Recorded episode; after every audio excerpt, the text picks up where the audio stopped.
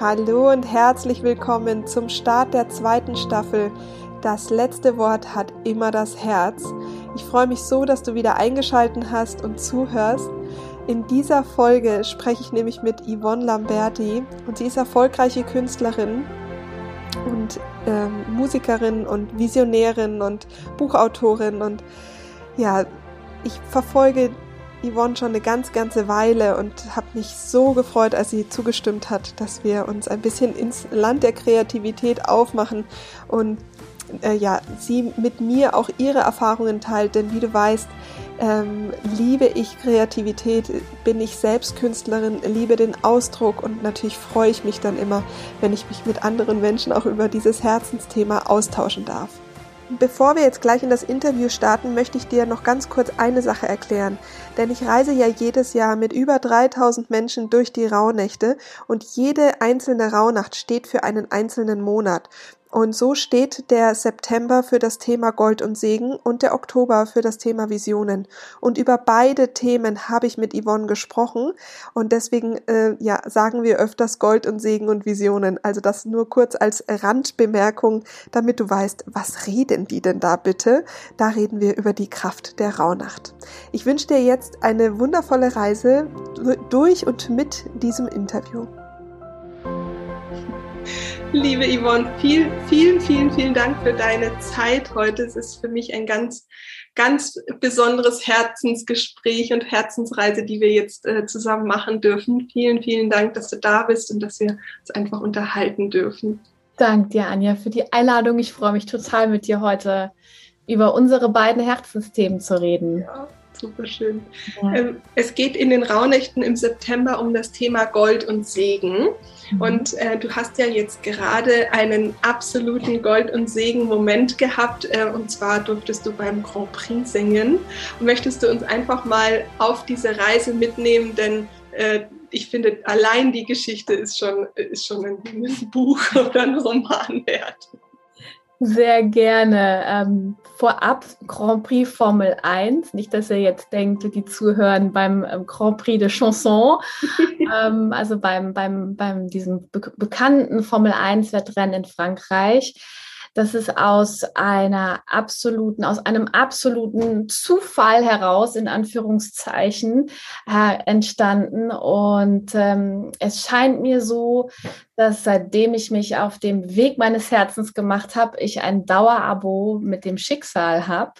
Denn ähm, ja, ich lasse mich einfach führen. Seit, seit einem für mich sehr schmerzvollen Ereignis letzten Jahres habe ich halt beschlossen, okay, ich ich gehe jetzt einfach äh, dahin, wo ich immer hingehen wollte, nach Cassis in Südfrankreich und ähm, bin hier angekommen nach dem Verlust von meiner Katze, die ich wirklich so über alles geliebt habe und habe dann gedacht, okay, ich erst mal sechs Wochen gar nichts machen, irgendwie mal verarbeiten, was alles gewesen ist. Und am zweiten Tag habe ich äh, eine Gürtelrose bekommen und bin richtig krank geworden. Und dann kann man ja gar nichts machen, also nur liegen und drin bleiben. Und nach zehn Tagen ging es mir tatsächlich schon besser und habe mich sofort am nächsten Tag durch Zufall äh, habe ich jemanden getroffen und ich war sofort verliebt. Und das war für mich ein irres Gefühl, weil ich ja sozusagen Glück und, und auch Schmerz in mir drin hatte. Und das war eine so verrückte Zeit. Ähm, es war so, so schicksalhaft. Ich, ich, das kann ich jetzt gar nicht im Detail alles erzählen. Das würde jetzt den Rahmen sprengen. Ich kürze einfach mal so ab, um den Bogen zu spannen, wo du hin willst weil ähm, seitdem ich dann spontan gesagt habe, okay, ich probiere das jetzt aus. Ich äh, bleibe jetzt bei meinem Freund für ein paar Monate und gucke, ob das wirklich ernst ist, ob wir uns gut verstehen.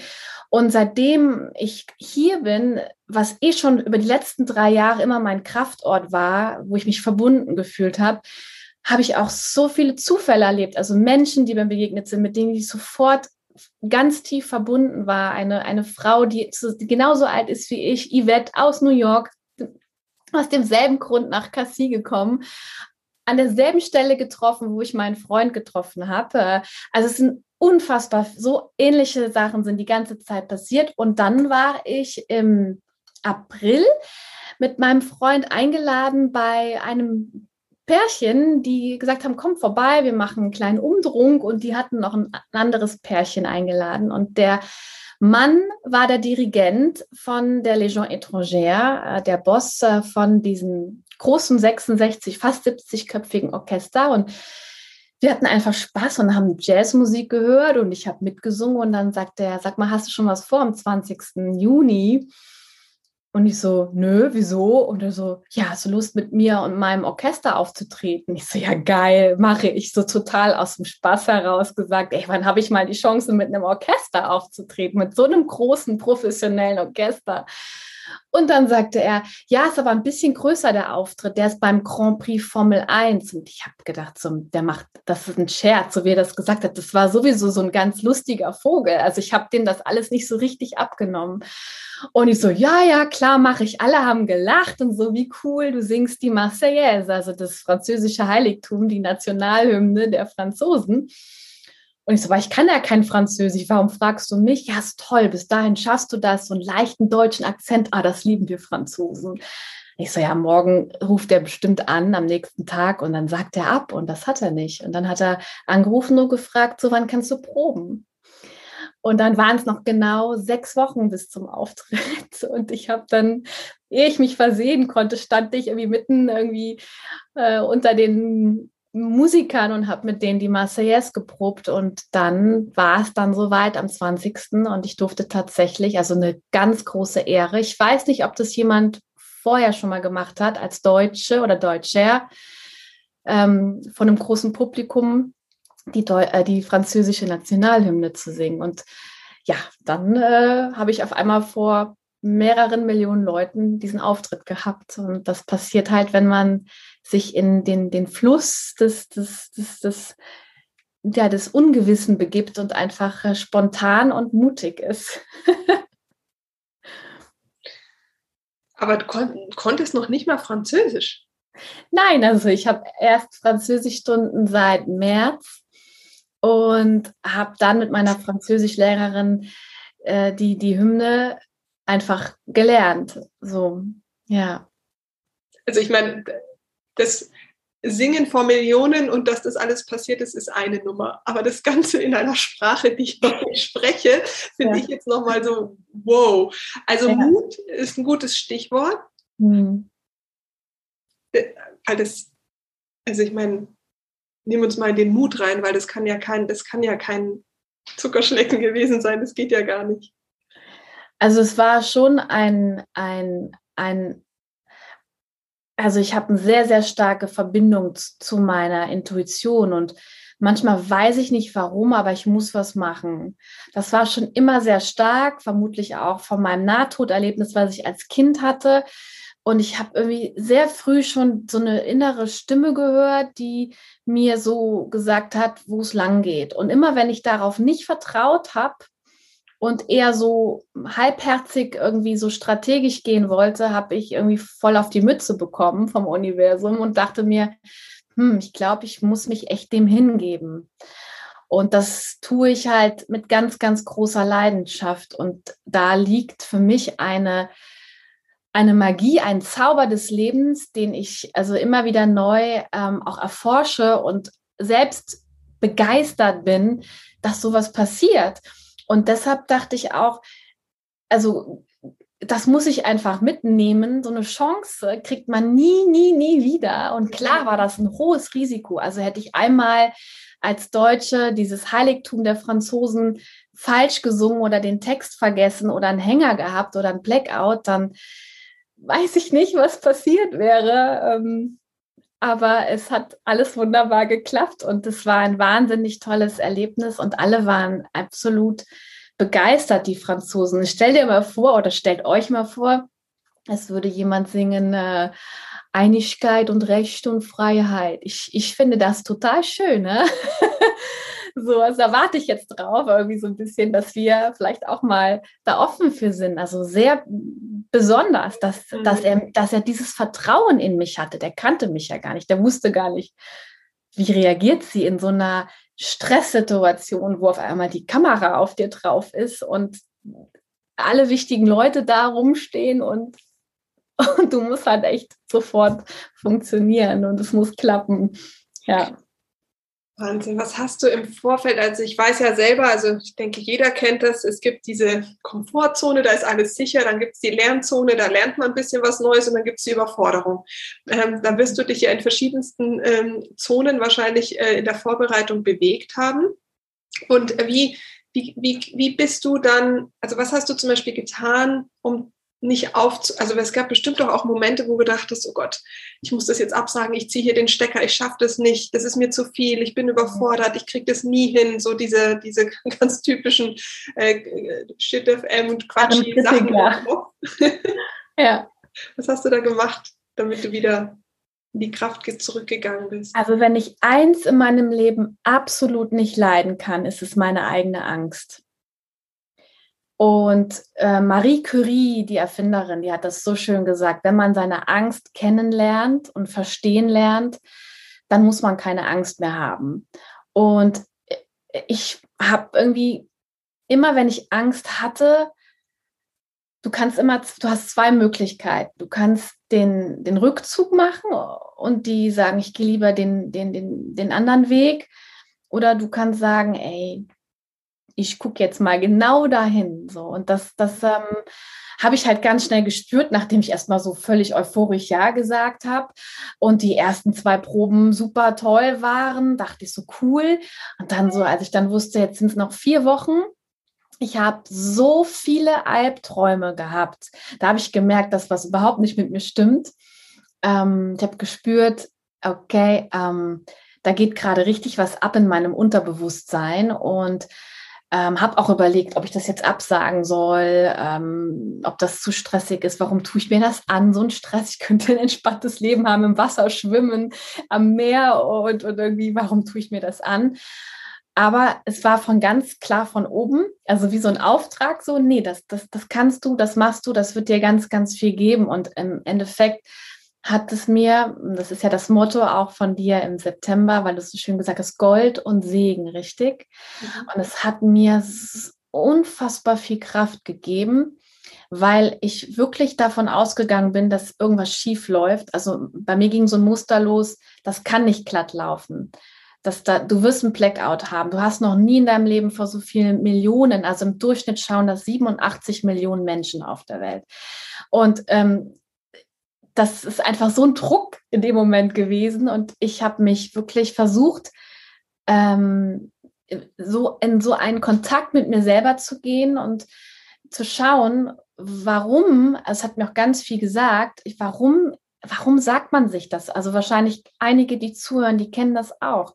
Selbst wenn man erfolgreich ist, ja, ähm, in, in meinem Beruf als Malerin, in, in meinem Job, in meinem Business, ich bin erfolgreich und trotzdem erlebe ich es immer wieder, dass eine innere Stimme sagt, ähm, dafür bist du nicht gut genug. Und äh, das finde ich einfach richtig blöd. bei jedem und bei mir auch. Und das, ähm, ich erlaube mir das einfach nicht mehr. So. Und äh, trotzdem will ich offen sein für Kritik oder auch zu gucken, was eine Nummer zu groß ist, wenn man, dass man wirklich auch, aber man kriegt nur die Aufgaben, vom Universum, die man lösen kann. Und von daher dachte ich, okay, wenn das Universum mir also wirklich so eine kleine Lücke im System schenkt, das ist es eigentlich unmöglich, als äh, Nicht-Französin die Marseillaise zu singen. Ähm, das war hat nur funktioniert, weil die Légion étrangère ist, ist, eine, ist, ist vom Militär, diese, dieses Orchester, die nehmen quasi alle aus aller Welt an und die sind offen für, für die ganze Welt. Und deshalb konnte ich mit diesem Orchester auftreten. Wahrscheinlich hätte es sonst keine Möglichkeit gegeben. Das ist, das ist so ein Zufall. Das muss ich machen und ich muss daran reifen und lernen. Und habe wirklich innere, innere Arbeit gemacht. Also richtige Hardcore-Arbeit, jeden Tag. Immer wieder, wenn ich einfach so äh, mit einem Kaffee im Garten stand und ich habe schweißnasse Hände bekommen, weil ich einfach nur die Marseillaise durchgegangen bin und dachte, wenn ich da stehe und da geht was schief. Also ich habe alles, also alles, also ich habe so alles schwarz gemalt. Ja, was ich, also meine, wenn du eine Fantasie hast, die geht ja auch in die andere Richtung. Und ich dachte so, warum ist der Schwarzmaler in mir gerade so aktiv? Ich bin so ein optimistischer, positiver Mensch. Und als ich dann mit Selbsthypnose angefangen habe, ja, ich bin textsicher, mein Unterbewusstsein kennt den Text, meine Stimme ist klar, ähm, ähm, meine, meine, ähm, also ich habe hab mir ganz viele Sachen aufgeschrieben und die immer wieder angehört, wenn ich so richtig Hassrasen bekommen habe. Und dann habe ich in der nächsten Nacht habe ich geträumt, ich würde stolpern, kurz bevor ich ich zum Auftritt gehen würde. Dachte ich so interessant, da hat sich mein Gehirn was anderes überlegt, was ich nicht als Affirmation drin hatte. Also ähm, harte Arbeit an einem selbst und mhm. trotzdem zu sagen, ich, ich, ich, mutig ist man ja einfach nur, wenn man der Angst nicht zu viel Raum gibt, weil Angst hat man, also auch wenn man mutig ist, hat man ja Angst. Ja. Und das, das muss man einfach akzeptieren und versuchen, mit der Angst einen Kompromiss einzugehen und zu ja. sagen, ähm, es gibt keine, es gibt keinen Grund, liebe Angst, weil ich bin ein textsicherer Mensch. Ich habe die Marseillaise, die letzten Proben immer perfekt gesungen. Warum sagst du mir, das wirst du vergeigen? Du wirst Blackout haben. Ja. So, also, ja. Ich sagte immer, I'm doing it anyway. Ja, wundervoll. Ja. Ja. Ist okay, dass du da bist. Genau. Anyway. Genau, ja. sehr schön. Super schön. Ähm, dann sag mal, du hast ja, also du hast jetzt gerade vorher erzählt, dass du als Kind ein Nahtoderlebnis hattest und dadurch das Gefühl hast, dass auch deine Intuition stärker geworden ist. Ähm, kann, magst du uns da mal mit reinnehmen, weil ähm, ich finde es zwar unvorstellbar, dass dich irgendjemand nicht kennt, aber es gibt mit Sicherheit Menschen, die zuhören. Anja, komm jetzt. ich ich, ich sehe immer nur Jandalas überall hängen. aber für die Menschen, die dich eben nicht kennen, vielleicht magst du uns einfach mal so ein bisschen mit in deine Reise nehmen, weil ich weiß ja, es war nicht ähm, es war ja nicht immer so, dass du gesagt hast, ich folge meiner Intuition. Und ja. Äh, vielleicht magst du mal bei deinem, bei deinem Nahtoderlebnis ähm, anfangen, weil ich kenne aus der Praxis äh, viele Menschen, die sagen, das kann ich gar niemandem erzählen. Die denken ja, ich bin verrückt oder mhm. die denken ja, ähm, ich spinne oder das ist ja gar nicht passiert oder so. Ähm, also gibt es ja auch wieder tausend Sachen, die man ja. selber so erzählt. Also man sollte äh, man sollte wirklich äh, Vorurteilen keine Macht geben. Also alle, die, die jetzt denken, sie trauen sich nicht von ihren besonderen Erlebnissen zu erzählen. Ähm, ich habe einfach auch keine Lust mehr. Und das merke ich immer mehr, das kommt immer stärker, dass ich auch diese, ähm, dass ich, äh, dass ich diese Vorteile, die Menschen haben könnten, wenn ich mich traue, etwas zu sagen, dass ich dafür einfach keine Rücksicht mehr nehme. So.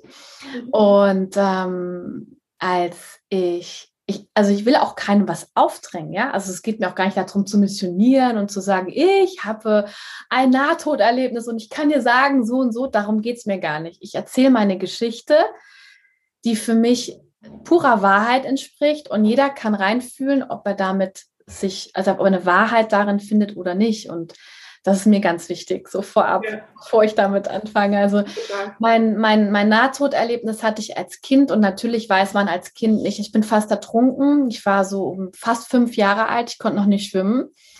Und ähm, ich dachte natürlich nicht, oh, ich hatte ein Nahtoderlebnis, weil in dem Alter weißt du noch nicht, was das ist. Aber als ich dieses Licht gesehen habe, ähm, dieses unfassbare Licht mit all diesen Emotionen, mit all diesen Sinneseindrücken, ich habe mich von oben, von rechts, von ich konnte überall sein, aber auch in mein, also auch aus mir heraus. Ich habe Zukunftsvisionen gehabt, ich habe Bilder gesehen, Momente gesehen, ich habe dieses Lichttunnel gesehen und ähm, als mein Bruder mich gerettet hat, dachte ich halt, ich hatte geträumt. Ich war, wäre halt kurz einmal weg gewesen. Und das kam halt erst viel später raus, dass ich gecheckt habe, das war ein Nahtoderlebnis, weil ich äh, Berichte gelesen äh, oder gehört habe im Fernsehen. Also irgendwie bei, bei irgendwo gab es mal einen Beitrag und dann kam irgendwas von Nahtoderfahrungen. Ich so krass, das hatte ich auch. Ey, krass, genau das hatte ich auch. Und dann war mir das so klar, weil was ich als Kind schon gespürt habe, war, dass das an sich anders, also ich habe gedacht, komisch, das war wie ein Traum, aber es war kein Traum, weil es so viel, es hat sich ganz anders angefühlt, diese, diese Ebene, wo ich war.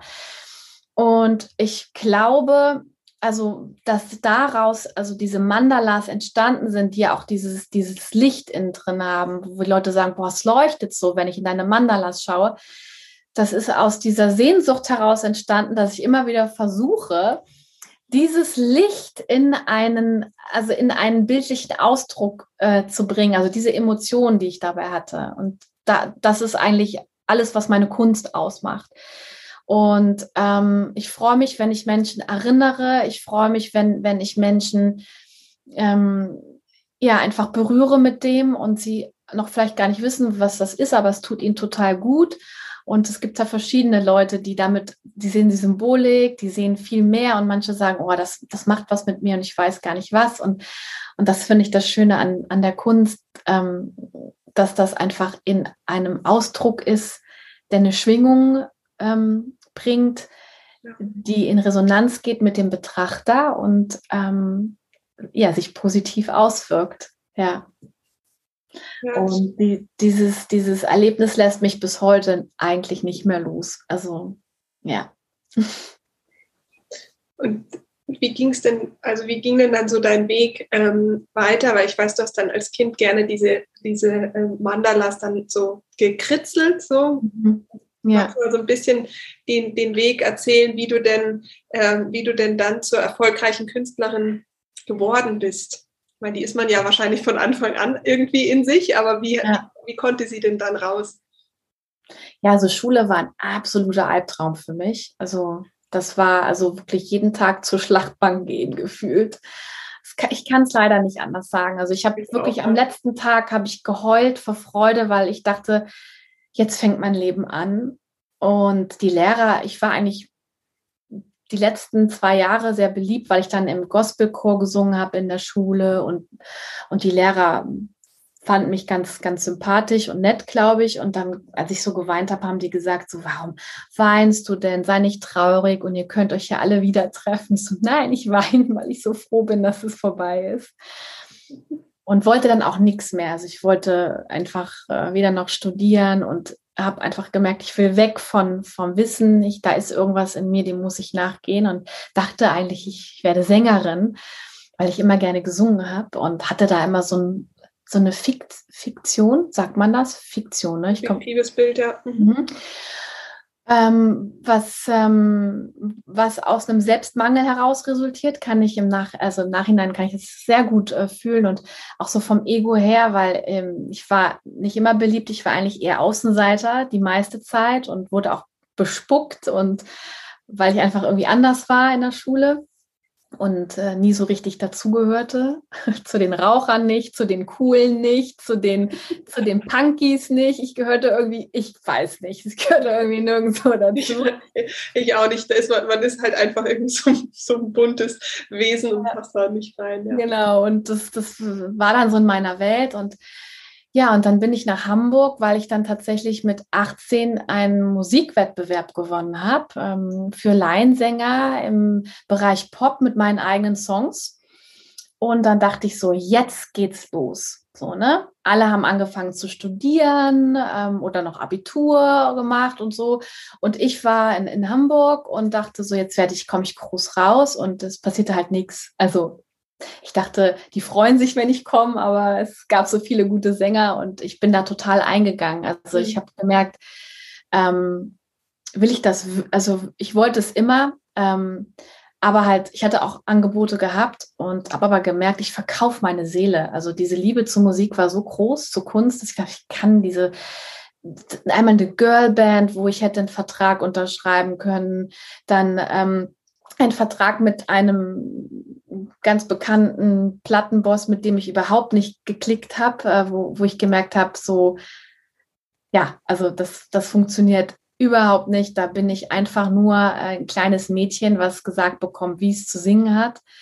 Und hatte ich den Mut gehabt, diese Verträge tatsächlich alle abzulehnen und war dann erstmal nur Verkäuferin bei, ähm, bei einem Bekleidungsgeschäft, bei einem Bekannten und habe Teilzeit gearbeitet und bin halt immer, immer frustrierter und unglücklicher geworden und war auch so, so auf, auf Gott und die Welt frustriert. So, warum? Also, wenn ich jetzt nicht als Sängerin davon leben kann, ich dann will ich gar nicht mehr hier sein. Also was soll das? Ich bin hier, um zu singen und für mich gab es nichts anderes. Also Music was my first love. Also es das, das ging, ging, ging gar nichts außer Musik.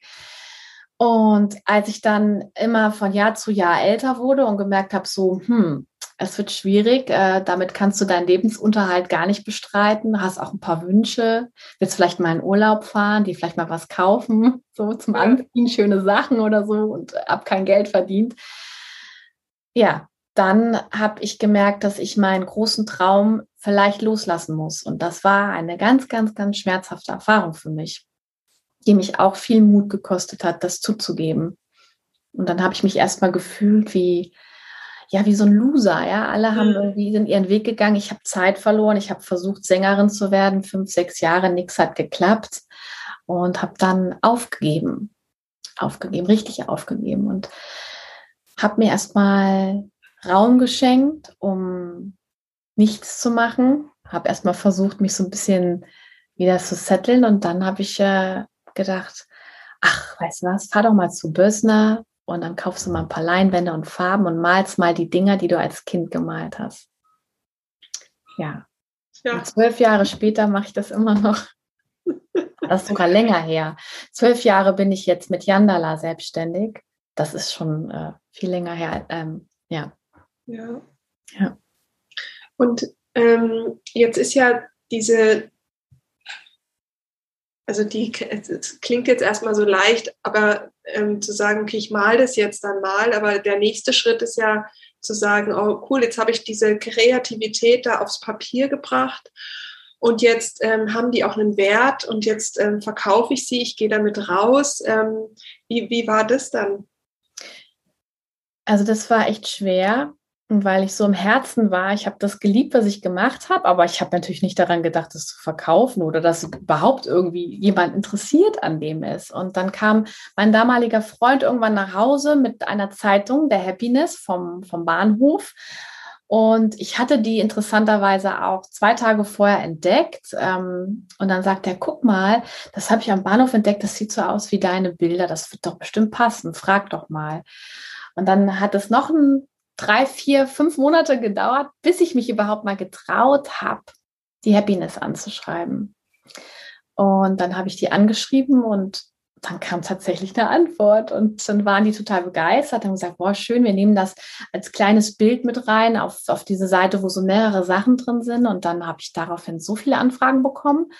Und ich, äh, ich, mir fällt gerade ein, dass das das Bild war. Mir ja? gerade ein, dass das, das, ich glaube, weil ich doch vorher gesagt habe, wie bin ich auf dich aufmerksam geworden? Ja. Weil ja. das, das müsste, also ich weiß nicht mehr genau, ob es davor war, aber ich, also ich erinnere mich an dann das Interview von Laura, dass das danach war. Also ich kannte war, dich schon. Das, also mit der Happiness, das war schon 2012. 2011 kam. Dann, dann, dann war das schon so viel, weil ich, ich ja. weiß noch, ich habe diese Seite mhm. aufgemacht und ich habe und ich weiß, ich habe die Happiness die erste oder zweite Zeitung schon gehabt, weil die damals genau diese Themen hatten, äh, in denen ja. ich war. Deswegen äh, kann ja. ich jetzt schauen, wir haben vorher noch überlegt. Ah, so witzig. Mir schreiben heute noch Menschen, ich habe immer noch deine Karten, die in der Happiness waren, weil die kamen dann, mhm. ähm, ich glaube, ein halbes Jahr später waren die, haben die gesagt, hey, lass uns doch mal eine, einen größeren Bericht über dich machen in deinem Atelier. Und dann haben wir auch mit so Karten zum Herausnehmen und ja. und ja, und danach wusste ich gar nicht mehr, wo oben und unten ist, weil ich super viele äh, Anfragen bekommen habe für Originale und ich male ja mit so einer Liebe und Hingabe, dass ich quasi ähm, die auch nicht so schnell produzieren konnte. Ja. Und ähm, das ist ja eher was, was dann so ganz persönlich im Gespräch entstanden ist, dass ich die persönlichen Originale gemalt habe, malen immer noch.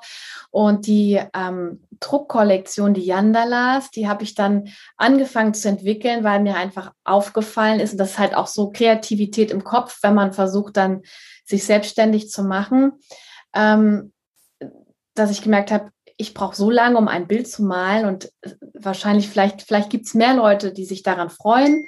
Äh, die können dann sich so ein Bild halt als Druck eher leisten. Und so habe ich angefangen, dann alles nacheinander aufzubauen, zu jedem Yandala ein Lebensthema, also dass ich mich wirklich so meditativ hingegeben habe und äh, ein, ein, ein Yandala zu einem Lebensthema entwickelt habe. Und Ja, und jetzt sind 22 in der Kollektion und irgendwann habe ich aufgehört, weil die Leute gesagt haben, ey, hör auf, ich kann mich nicht mehr entscheiden. So, ich so, okay, die Auswahl ist jetzt vielleicht zu groß, es wird immer schwerer und ja, und so ist alles entstanden, also im, im Gröbsten jetzt erklärt.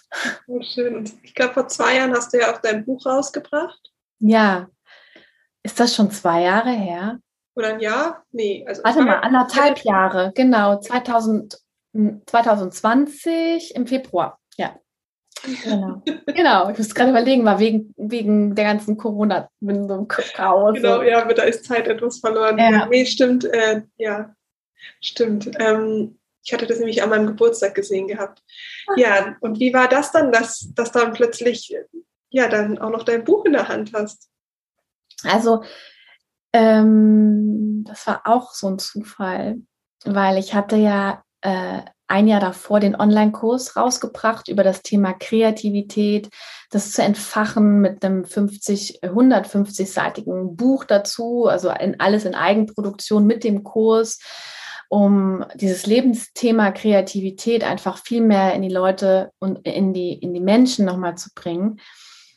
Äh, da haben die sich tatsächlich ein Jahr später von alleine bei mir gemeldet, obwohl ich tatsächlich ein paar Monate vorher dachte, eigentlich müsste ich mal fragen, ob, ob nicht ein Buch daran interessiert wäre, äh, also ein Verlag, das daraus ein Buch zu machen. Und dann hat sich der EMF-Verlag von alleine gemeldet. Ich dachte, das wäre Spam, als ich die Nachricht bekommen habe. Ähm, wir vom Team haben deine Seite entdeckt und wollen gerne mit dir ein Buchprojekt machen. Hast du Lust drauf? Ich so, ja, klar, so Wahnsinn. Und dann kam das auch schon dann ein halbes Jahr später raus. Also ist irgendwie alles total irre, wenn ich das gerade so erzähle, also weil du mich auch genauso, also wenn ich das so mal so Revue passieren lasse, ist alles ein bisschen verrückt, was so passiert ist. Ja, aber das ist, ähm, ich glaube, das ist ja das, was, was dich ja auch so auszeichnet, was du vorher gerade gesagt hast, dass du dich eben so führen lässt und nicht die Dinge so auf äh, Krampf und Biegen irgendwie mhm. initiierst, sondern einfach dem Ganzen folgst, sowohl was, sag ich mal, das Außen dir anbietet oder was halt innen deine Impulse sind. Und die Sachen jetzt auch zu sagen, hey, ich äh, verlasse Deutschland, ich gebe mein Atelier auf, äh, sind ja auch nicht. Habe ich noch nicht. Habe ich noch, noch nicht. Nein, nein, nein, nein, nein. Ah, das Thema Loslassen ist da wirklich schwer. Also es ist. Ich musste das ja 2000 19 im August musste ich mein Atelier dann loslassen und mhm. ich war, das war so ein schwerer Prozess, deswegen kann ich das so nachvollziehen. Aber das Interessante ist, ein halbes Jahr später kam Corona, ich hätte es eh aufgeben müssen. Perfekt. Ähm, ja und dann war es aber meine Entscheidung und nicht mhm. äh, mir genommen. Und es macht ja einen riesen Unterschied, ob mir das Atelier genommen wird oder ob ich es selber loslasse. Und da finde ich es eben auch immer, dass die Dinge kommen schon zum richtigen Zeitpunkt. Ja. Aber, und das ist eben das, du brauchst trotzdem den Mut, wie du am Anfang gesagt hast. Ja die, das ist ja. nicht so, dass die Geschenke immer ja. so einfach also, der, also Mut ist wirklich das, das, das Wichtigste, das, was Kreativität braucht. Das heißt ja, ins Tun zu kommen, ja. Und ähm, ich glaube, dass uns Frauen das generell schwerer fällt, weil wir ja wirklich echt immer zu hören bekommen haben, dass es einfach eine Urkraft ist, die nicht wirklich viel Platz in der Gesellschaft hat, dass wir damit nicht unseren, unseren, unser Geld verdienen können. Oder ähm, ja, wie ich auch schon mal erzählt habe, vielleicht hat es einer oder andere schon mal gehört, was ich unfassbar spannend finde, dass das, das Leben von Hilma af Klint, ich weiß nicht, ob du die kennst, eine ganz faszinierende Persönlichkeit ja. Die hat, ähm, also da, zu der Zeit, als sie angefangen hat zu malen, da hat man halt gesagt, dass zu viel Kreativität die Gebärfähigkeit äh, beeinträchtigt von Frauen. Und man, man durfte halt als Frau kleine Porträts malen, aber keine großen Aufträge. Also Landschaftsbilder, Blumen, Porträts, das war alles genehmigt, völlig in Ordnung, aber bloß keine keine ähm, intuitiven, ähm, ja, besonderen. Ausdrücke. Und da sitzt ja schon mal auch, auch echt viel, so einfach auch in diesem, in, in diesen Fluss zu gehen, sich zu erlauben, mutig zu sein, ähm, egal ob es jetzt beim Malen ist oder halt im täglichen kreativen Prozess der Lösungsfindung im Leben. Ja. Und ähm, ja, wenn ich da irgendeinen auch nur inspirieren kann, mutig zu sein, ist das für mich sozusagen Gold. Und Segen. Wobei wir wieder ein Thema wären.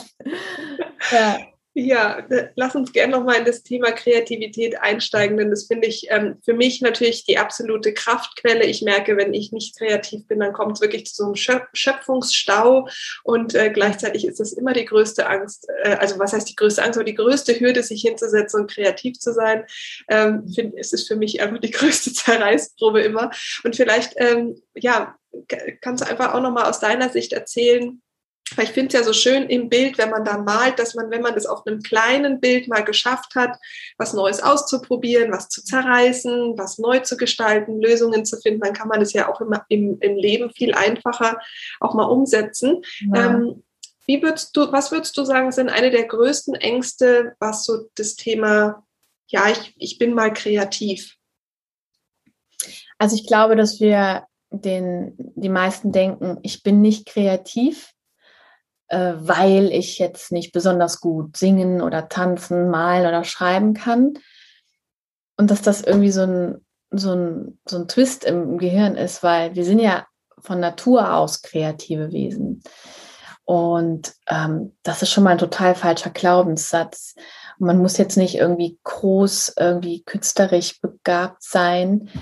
Ähm, meistens ist es so, dass die, die allergrößten begabten Menschen irgendwie es dann nicht hin, hinkriegen, das rauszubringen, zu veröffentlichen. Wie viele talentierte Menschen gibt es denn, begabte Menschen, die äh, irgendwo schlummern und, und man muss halt auch den Weg finden, ähm, auszudrücken und alles miteinander zu kombinieren. Und das ist halt auch der kreative Weg, ob man sich selbstständig macht mit ähm, äh, was weiß ich, irgendwas, was einem einfällt, ja, Unterwäsche besticken oder so, ja, ich weiß nicht, irgendwas, wo man sagt, da habe ich total Lust drauf, da irgendwie so kleine, schöne Symbole drauf zu sticken, das ist meine Leidenschaft. Also es ist immer so, wir sehen immer so dieses große, weil wir müssen diese große Vision haben, aber vielleicht sind so die kleinen Sachen im Alltag, wo wir sagen, da haben wir so Spaß dran und gehen einfach so den kleinen Flausen im Kopf nach, anstelle von wirklich diesen ganz, ganz großen Visionen, die wir haben. Und das ist so ähm, oftmals so diese Barriere, an dieses ganz Große ranzugehen, dass wir sagen, ach, das mache ich erst gar nicht, weil wenn es nichts wird, dann habe ich so viel Zeit da rein investiert. Ja, und das ist wie beim, wie beim Auftritt von mir. Was ist, wenn es nichts wird? Was ist, wenn es schief geht? Was könnte da passieren? Das Risiko, dass ich die, die Marseillaise, das, das Vergeige, die ist viel zu groß für das, was ich daraus habe. Ich habe ja keine Gage dafür bekommen. Ich habe das einfach nur so gemacht aus just for fun. Also warum tue ich mir das an? Das Risiko ist viel zu groß. Ja. So, wa warum? Das muss man sich fragen, wenn man so Ängste hat. Warum macht man, also warum denkt man eigentlich so? Weil was ist, wenn es aufgeht? Was ist, wenn es klappt? Ja, als ich 2009 in der Wirtschaftskrise mich selbstständig gemacht habe mit Mandalas malen, haben wirklich, also das war zu schön. Diese Gesichter sehe ich heute noch vor mir so. Ja, Oh, das finde toll, ist mutig, finde ich richtig gut, Yvonne. Aber du hast richtig gemerkt, so, die wollten mich nicht runterziehen, so nach dem Motto, wie willst du dich jetzt mit, mit Mandalas malen? Also, wer hätte das gedacht, dass man ja. damit einfach, ja, weil es einfach aus so einer Leidenschaft heraus entstanden ist, aus so einer Liebe, aus so einer Passion und dann ist das Produkt einfach auch gut, die Qualität ist gut. Ähm, alles, alles spielt halt eine Rolle im, im kreativen Prozess. Und, und, und das ist das, äh, was ich einfach so gerne mitgeben will. Also gar nicht, es geht nicht darum, dass wir jetzt alle Künstler werden müssen, sondern einfach ähm, diese Energie wieder einladen ins Leben. Und wenn das anfängt mit einem Ma Malkurs, wenn das anfängt mit einem Töpferkurs, mit einem Tanzkurs, wunderbar, ja, aber einfach wieder diese Energie erlauben und, und ja. Fantasie, ja, wir sagen immer, Fantasie ist, äh, ist äh, einfach Spinnerei, ja. Dafür es ist der größte Erfindergeist. Also es ist einfach wirklich, das hat, sagt der Albert Einstein, wir kennen alle den Spruch, ja. Logik von Logik bringt dich nach A nach B und Fantasie überall hin. Und, und dann noch mit so einem Sehnsuchts Gefühl, also wenn du Sehnsucht nach irgendwas hast, angenommen, du hast eine riesen Sehnsucht, dass du am Meer leben willst, ja, dass du kreativ überlegst, wie könnte ich das denn hinkriegen? Was für Kompromisse? Wo sind meine Prioritäten? Das ist alles Kreativität. Das spielt sich alles ab im Abwägen und dann irgendwann, dann braucht man den Mut zu sagen, ich wage es jetzt, weil es gibt immer ein Risiko, wenn man, wenn man, und dass es die besten Bilder entstehen, das kennst du wahrscheinlich auch, wenn man absolut lost ist, wenn man totally lost ist, ja, nicht wenn man sagt, ach, ich nehme jetzt ein richtig schönes Bild zu malen, das, das funktioniert nicht. wenn man absolut sagt, ey, scheiße, ich habe jetzt keine Ahnung, wie es weitergeht, okay, egal, ich mache mal einfach. So, das ist die beste Energie, um, um in den Fluss zu kommen. Total. Und ich finde, was noch ein, also was ich halt merke, ist, dem auch Priorität zu geben. Weil oftmals ist es gar nicht so, dass wir wirklich so Angst haben davor, sondern dass wir einfach sagen, das ist jetzt gerade nicht so wichtig. Andere Dinge sind in, oder ich muss jetzt ja. noch das und das machen und ich muss ja. jetzt das noch machen, ich habe keine ja. Zeit. Exakt. Ich könnte das ja, aber ich habe keine Zeit. Und dass das aber da, dass wir da auch nochmal unseren, unser Mindset ändern, dass das eigentlich die Tankstelle ist.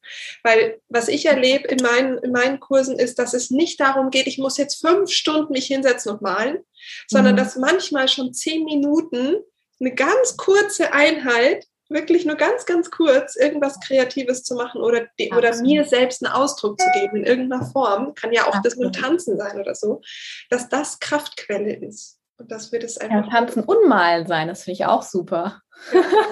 genau. genau. Voll. Und ich merke einfach, dass, dass die, die Priorität manchmal nicht da ist. Also dass äh, so, was soll mir das jetzt bringen? Wir sind so drauf getrimmt, nur Dinge zu tun, die etwas halt gerade bringen. Ja. das tut aber eigentlich einfach nur mal der Seele gut. Ja. ja. Hat Dali immer so schön gesagt, man muss systematisch Verwirrung stiften, das setzt Kreativität frei. Und wenn wir in unserem absoluten Alltagstrott sind, und irgendwie so ein bisschen hungrig sind nach Farben, also nicht Farben in dem Sinne von Farben, sondern die Farben des Lebens. Mhm. Und dann einfach sagen, ich mache jetzt einfach die Dinge anders. Einfach mal was anderes machen, einfach mal was Neues ausprobieren. Also ich glaube, dass, und ich glaube, das siehst du genauso wie ich, wenn ich, also korrigiere mich, wenn du es anders siehst. Aber es gibt keine Energie, die einem besser hilft, ins Ungewisse zu springen als die Kreativität. Ja. Und im Ungewissen sitzt einfach eine wahnsinnige Quelle voller Wunder, äh, die wir uns gar nicht ausmalen können. Und das ist so dieser, deshalb ist, ist tatsächlich diese Energie so wundervoll, wenn wir sie wieder ins Leben einladen. Ja. Ich finde du nicht auch, dass das, also für mich, äh, ob das jetzt dann gut, ich kann überhaupt nicht singen, aber beim Singen wird es wahrscheinlich auch ähnlich sein wie beim Malen, dass das etwas ist, wo du wieder total mit dir in Kontakt gehst? Absolut. Also ähm, beim Malen ist es nochmal was anderes. Also wenn wir jetzt, also bei den Mandalas ist es ein meditatives Malen, so wie ich es immer sage, so bist du halt wirklich in diesem, die, die Form ist vorgegeben, ja. Es ist wirklich ein totales meditatives Malen. Das heißt, deine Gedanken werden ruhiger äh, und dein, alles wird stiller um dich herum. Und beim intuitiven Malen, das wirst du wahrscheinlich auch bestätigen, ist es eher sehr laut im Inneren, ja. Oh, weil da geht die Post ab, weil äh, die Freiheit ist grenzenlos und das kann einem manchmal schon mal ein bisschen Unbehagen machen auf der weißen Leinwand oder auf dem weißen Papier. Und das sind ganz zwei unterschiedliche kreative Energien. Ähm, ich, ich nenne das die ähm, die achtsame Bewusst Bewusstseinskraft oder auch die fokussierte Bewusstseinskraft. Das sind verschiedenste, ähm, äh, verschiedenste Energien in der Kreativität. Und für den einen ist das eine, es kommt auch immer auf den Zeitpunkt an, super. Und für den anderen ist es das andere. Wenn du zu sehr belastet bist, ähm, zu sehr aufgewühlt bist, dann würde ich, glaube ich, eher das Meditative vorziehen, dieses Man die Mandala-Symbolik zu malen, weil es dich wirklich total zentriert und ruhig, ruhig stimmt. Und wenn du aber wirklich so auf Sinnessuche bist und den Kontakt mit dir im Inneren suchst, und ganz gut gesettelt bist, dann probier das intuitive Malen, weil du dann wirklich äh, absolut äh, mit dir selber in Kontakt kommst, weil du hörst den inneren Kritiker, du hörst den Fantasielosen, du hörst all, all die, die dir irgendwelche Flausen in den Kopf setzen wollen und du musst halt sagen so, nee, nee, nee, das ist, äh, das bin nicht ich, das bin ich auch nicht. Ha, und dann diese ganz, ganz feine, leise Stimme in einem. Irgendwann krebst du die aus und dann spürst du beim Malen, das bin jetzt wirklich ich. Das ist mein Stil, das sind meine Farben, das ist nicht kopiert von außen, das ist einfach ganz ehrlich, pur und ehrlich. Und diese Ehrlichkeit im Malen zu finden, ist was ganz Kost Kostbares. Und beim Singen ist es eher so, dass du ja total nach außen gehst. Beim Malen gehst du nach innen. Das kannst du in einem geschützten Rahmen für dich alleine auf Papier üben wenn keiner zuguckt. Du kannst natürlich auch für dich singen, wunderbar. Aber im Singen ist, ist ja auch eher so, das zu teilen. Ja, das ist ja, das geht nach außen. Das ist eine Schwingung, die nach absolut nach außen geht. Und ähm, da bist du auch, auch nochmal anders angreifbarer, weil es in der Gesellschaft so ist, dass die Leute sagen, ah, ist mir zu pipsig oder ah, ist mir zu tief die Stimme oder zu rau oder zu so beim Malen ist das noch was anderes. Das sind wirklich unterschiedliche Energien. Stimmt.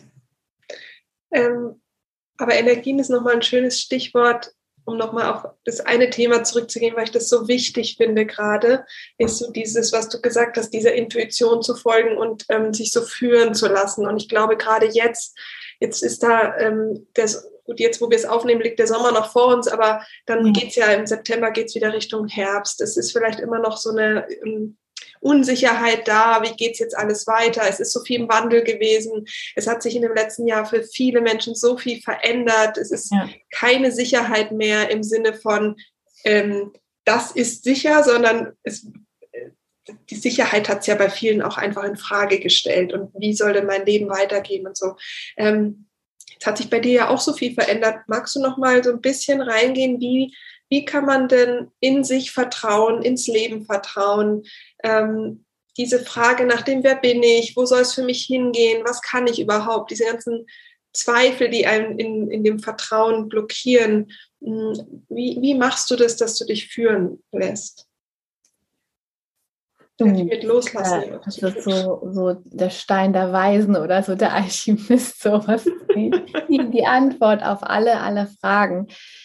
Also ganz ehrlich, die Frage, die kann nur jeder für sich selber rausfinden, weil die Antwort ist für jeden anders. Was Kreativität kann, ist den Zugang zu dir zu finden. Deshalb finde ich sie so wichtig, weil sie uns zu uns selbst führt. Und nur wenn wir viel Zeit mit uns selbst verbringen, und da mehr Priorität drauf legen und nicht das Leben anderer auf Social-Media-Kanälen beobachten, ähm, nur in dem Dialog mit dem Inneren, und das ist für mich Kreativität oder das Malen, der Dialog mit dem Inneren, dort lernen wir uns kennen. Und umso besser wir uns kennenlernen, merken wir, wo wir ehrlich und unehrlich im Leben sind.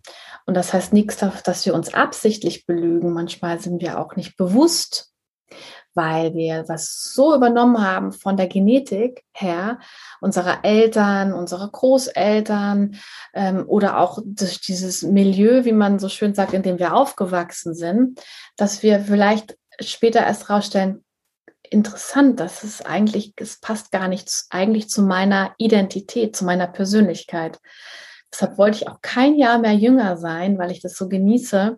Umso älter ich werde, auch immer mehr, das ist ja ein dauerhafter Prozess, sich einfach mehr und mehr kennenzulernen. Und ich habe, glaube ich, das Glück gehabt, dass ähm, durch das Erlebnis in meiner Kindheit und auch dieser kreative Ausbruch, der immer schon, dass ich ein kreativer Mensch bin, generell und auch unterstützt worden bin von meinen Eltern. Die haben das, fanden das immer schön, wenn ich gemalt habe, wenn ich gesungen habe. Ne? Die haben nie, nie so einen Spruch gebracht, äh, jetzt lern mal, das ist nicht wichtig. Die fanden das immer toll, die haben mich auch immer unterstützt.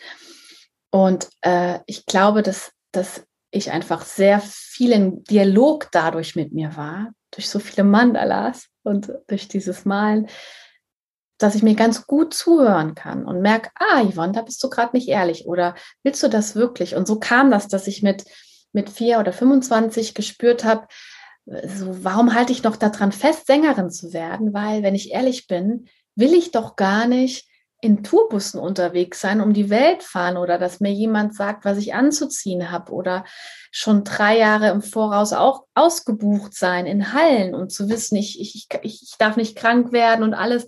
Was für ein Stress, ja. Und dann kam aber dann so dieses, ja, aber das war doch immer mein Traum, ich kann das doch jetzt nicht aufgeben. Und da gibt es so ganz viele Denkfehler, auch wenn man an alten Dingen festhält. Das ist auch Kreativität, im Inneren zu schauen, wo halte ich eigentlich noch an Dingen fest, wo ich eigentlich schon so im neuen, in der neuen Energie stecke und weiß, ey, das ist eigentlich äh, für die Katz. Das, warum halte ich noch fest daran? Also das ist auch super, super wichtig, um seinen Weg zu gehen.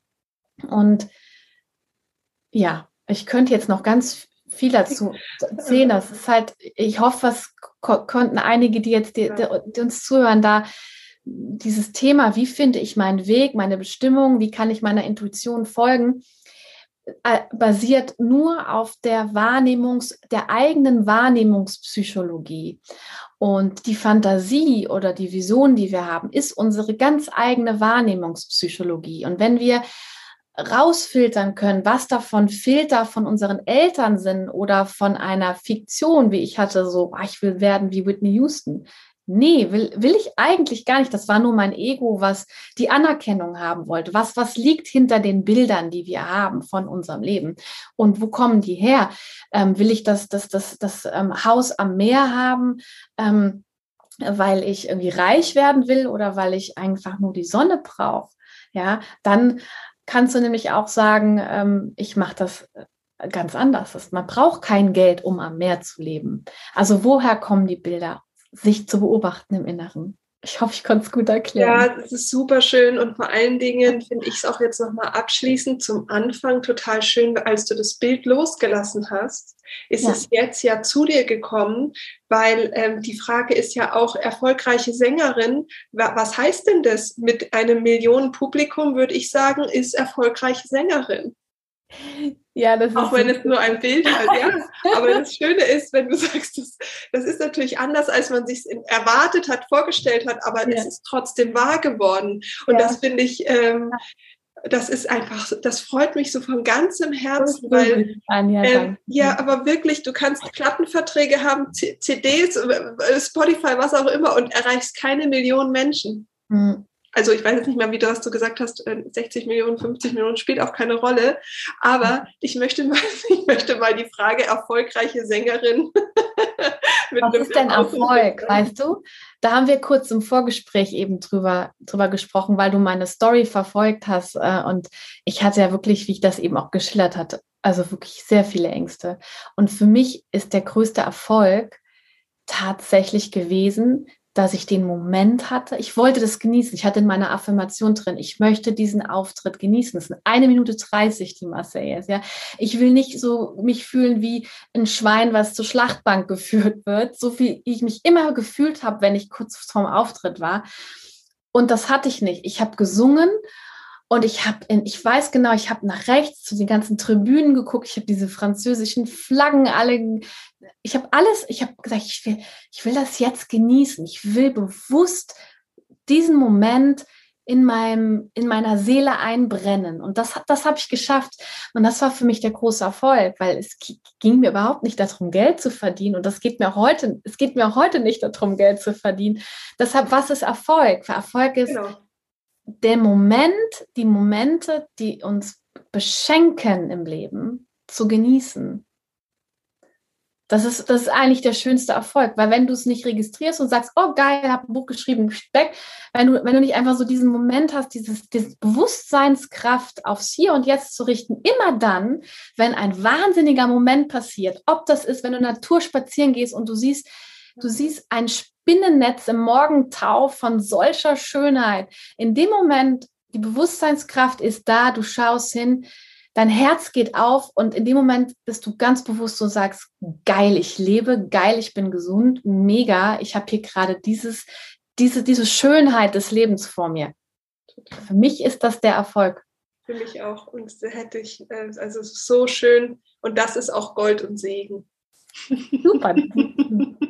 Da schließen wir den Kreis jetzt, da wo wir jetzt über Kreise gesprochen haben. das Mandala oben den Kreis, den genau. wir. Vielen, vielen Dank für äh, diese, ja, das wunderschöne Gespräch. Ich bin äh, so dankbar, dass du Zeit Danke hast. dir, Anja. Danke, danke. So lieb. Ich freue mich total, dass wir so ein schönes Gespräch hatten und danke dir auch für die tollen Fragen, die so tief gegangen sind. Ja. ja das geht irgendwie gar nicht anders. Sehr gut. Wie immer hoffe ich, dass du etwas aus dieser Podcast-Folge für dich mitnehmen konntest.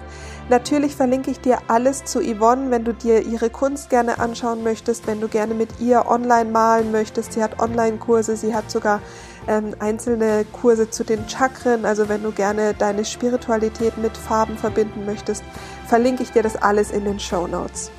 Ansonsten ähm, stehen wir so ein bisschen in den Startlöchern, was die Vorbereitung oder das Eintunen auf die Rauhnächte angeht, denn mein Online-Shop geht Ende des Monats online, sodass du dir dein Rauhnachtsjournal bestellen kannst.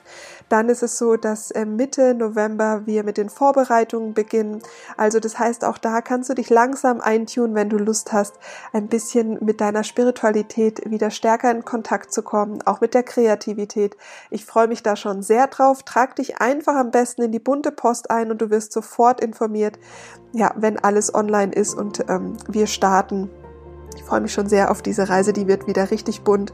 Und ähm, ich habe das Journal jetzt die letzten zwei Tage äh, geliefert bekommen und es ist wirklich, es sind, halte ich fest, 1,25 äh, Kilo voller Buntheit, Kreativität, Herzenflüstern, Spiritualität. Also da wartet richtig, richtig geiles Zeug auf dich. Ich wünsche dir jetzt einen wundervollen Start ins Wochenende alles, alles Liebe. Ich freue mich auf die nächsten Wochen. Ich bin so dabei. I'm so on fire, was das alles angeht. Und bleib dabei, trag dich ein und ich freue mich jetzt schon wie, wie Bolle, sage ich jetzt mal. bleib gesund, pass gut auf dich auf und ich freue mich auf nächste Woche. Deine Anja.